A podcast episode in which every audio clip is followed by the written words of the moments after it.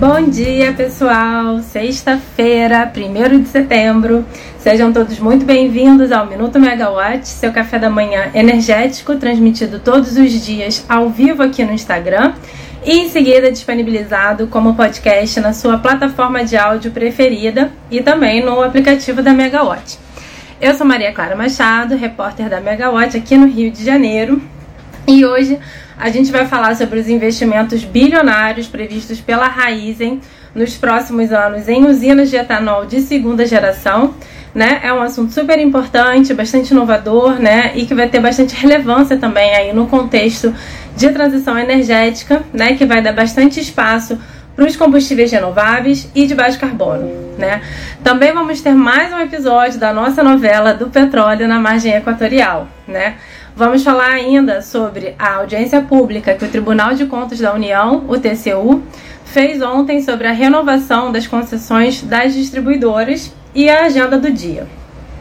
Bom, ontem eu estive no evento da no evento Shell Talks aqui no Rio de Janeiro, né, o evento da Shell.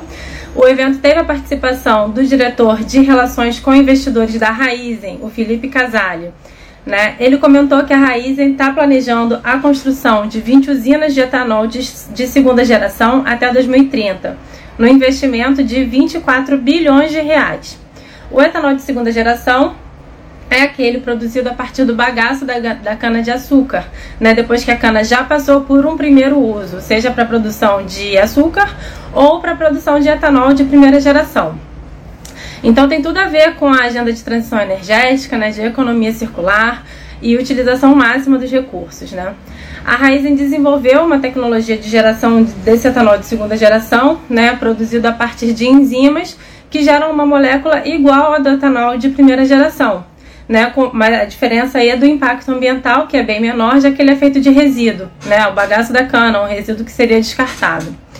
É, a Raizen já tem uma planta de etanol de segunda geração em operação desde 2014. É, essa planta produz 30 milhões de litros de etanol por safra da cana, né? Então é uma operação já em escala comercial, mas é entendido ali como uma planta piloto ainda, né? E no Shell Talks de ontem, o Felipe Casale comentou que agora a Raizen está planejando, né, está construindo já usinas bem maiores, né? Se essa, é, que é considerada uma planta piloto, né, produz 30 milhões de litros por, por safra, essas usinas que estão sendo construídas agora produzem 82 milhões de litros por, por safra, né, uma capacidade bem maior. É, e nos próximos 15, bom, dessas 20 usinas que eles vão que eles querem, né, é, ter até o final de até 2030, cinco já estão em construção. Uma delas vai ficar pronta já em outubro desse ano, né? E essas cinco que estão em construção já estão todas contratadas, né? Todo o etanol que vai ser produzido ali pelos próximos 15 anos já tem dono, né? É uma produção de 4 bilhões de litros de etanol de segunda geração, né? A maior parte desse combustível vai para a Shell, né, que em 2022 acertou a compra de mais de 3 bilhões de litros desse etanol de segunda geração e cerca de 1 bilhão de litros vai para outras major oils, né, outras grandes petroleiras da Europa. Né? E por que da Europa? Né? Porque lá na União Europeia existe uma regulação chamada Renewable Energy Directive, que a gente pode traduzir né, por, por Diretiva de Energia Renovável, que determina uma porcentagem mínima de biocombustível para transporte, aquecimento e refrigeração. E dessa parte que, que tem que ter de biocombustível, né, parte dele tem que ser feita a partir de, de fontes não alimentares, né? Justamente para evitar que o cultivo né, de soja, de milho ou de outras culturas que possam ser destinadas para alimentação sejam desviadas para a produção de combustível e isso acabe gerando uma pressão, é, uma inflação ali sobre os preços dos alimentos, né? Então, toda essa safra aí dos próximos 15 anos dessas cinco usinas da Raizen vão para a Europa, para as grandes, né, a maior parte para a Shell, mas parte também para outras é, empresas do setor, para poder atender essa, essa regulação da União Europeia. Bom, mudando agora um pouco o rumo da prosa para o setor de óleo e gás, né? E com uma curiosidade, agora no início de setembro, é comemorado, vamos dizer assim, né, o início da produção no pré-sal. Né? O Campos de Bart, né, foi o primeiro campo em produção, é, lá no pré-sal, teve seu primeiro óleo comercial extraído no início de junho, de setembro de 2008, né? Então está tá completando 15 anos agora. Né? É, o pré-sal continua bastante produtivo, né? Uma reserva super importante ainda para o Brasil, mesmo depois de tanto tempo né, de exploração. É, durante essa semana, por exemplo, né, a Pré-Sal Petróleo, a PPSA, que é a estatal que gerencia os contratos é, né, de partilha né, ali do pré-sal, anunciou que teve uma arrecadação de 818 milhões de reais com a venda de óleo e gás da União, né, desses contratos de partilha do pré-sal, em julho, né? Então é uma fonte bastante relevante, né, de receita para a União e também de recursos para o país, né? Segundo os dados da Agência Nacional do Petróleo, Gás Natural e Biocombustíveis, ANP, né, o pré-sal teve uma produção de mais de 3 milhões de barris de óleo equivalente por dia em julho. Né? São números bastante expressivos, né? Mas a gente sabe que em algum momento vai haver o declínio dessa produção, né? Algo natural, essa produção já está acontecendo há mais de 15 anos, são grandes reservas, mas em algum momento elas vão entrar em declínio também. Né? A estimativa é que já na próxima década essa produção caia de forma significativa, né? E por isso que a exploração né, na margem equatorial ela é tão importante, né? Tem se falado tanto sobre isso, né? Porque é importante que a gente encontre novas fronteiras, né? Exploratórias, novas reservas de óleo e gás, já que o pré-sal do petróleo, né, os recursos ali do petróleo, vão entrar em declínio daqui a alguns anos, né? Ontem também no Shell Talks, a margem equatorial foi um assunto, né? É difícil fugir desse assunto, né? Mas ao mesmo tempo é um tema complicado, né?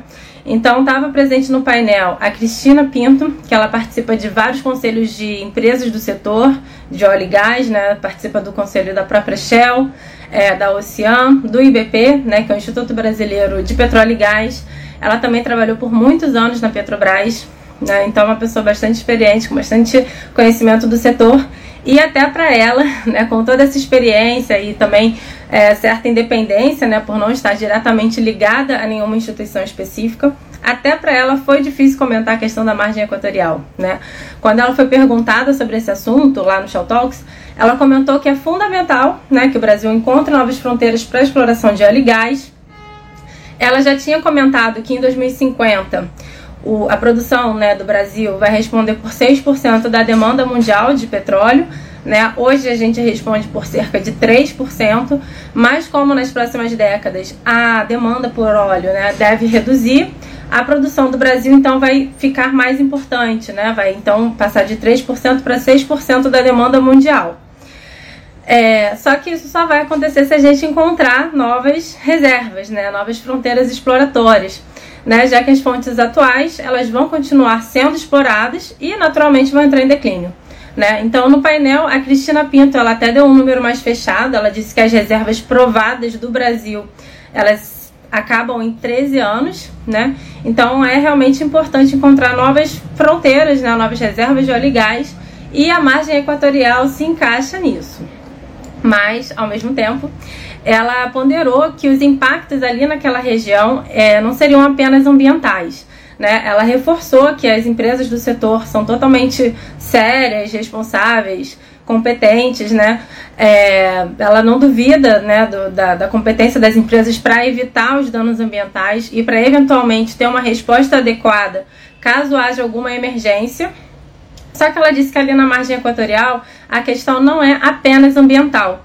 Né? Ela disse que se houver atividade de petróleo né, e exploração de óleo e gás ali naquela região, vai ter sim um forte impacto social e que isso precisa ser mensurado.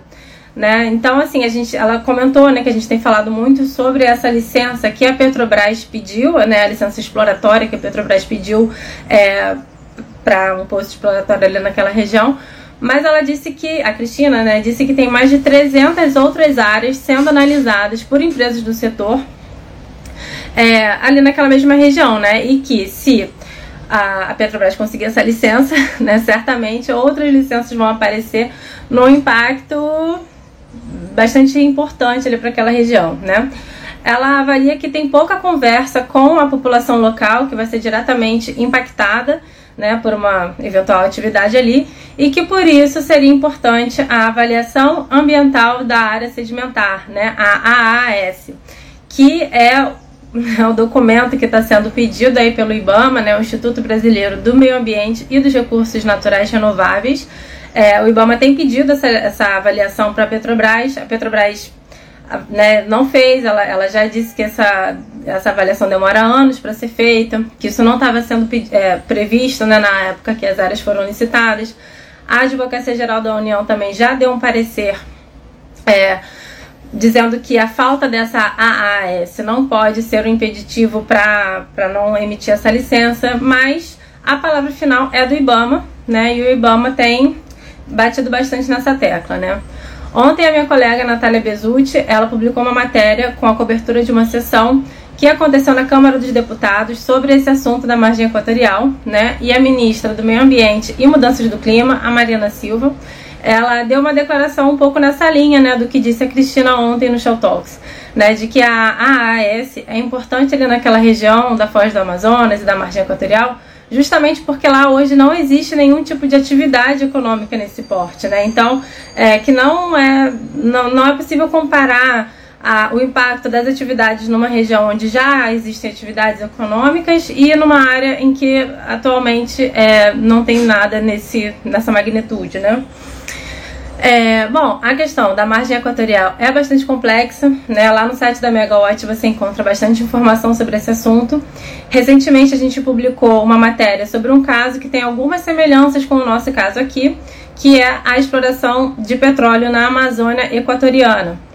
É, houve agora em agosto uma consulta pública à população do Equador que escolheu é, parar a produção de petróleo em um bloco que fica na Amazônia, né, lá na região deles.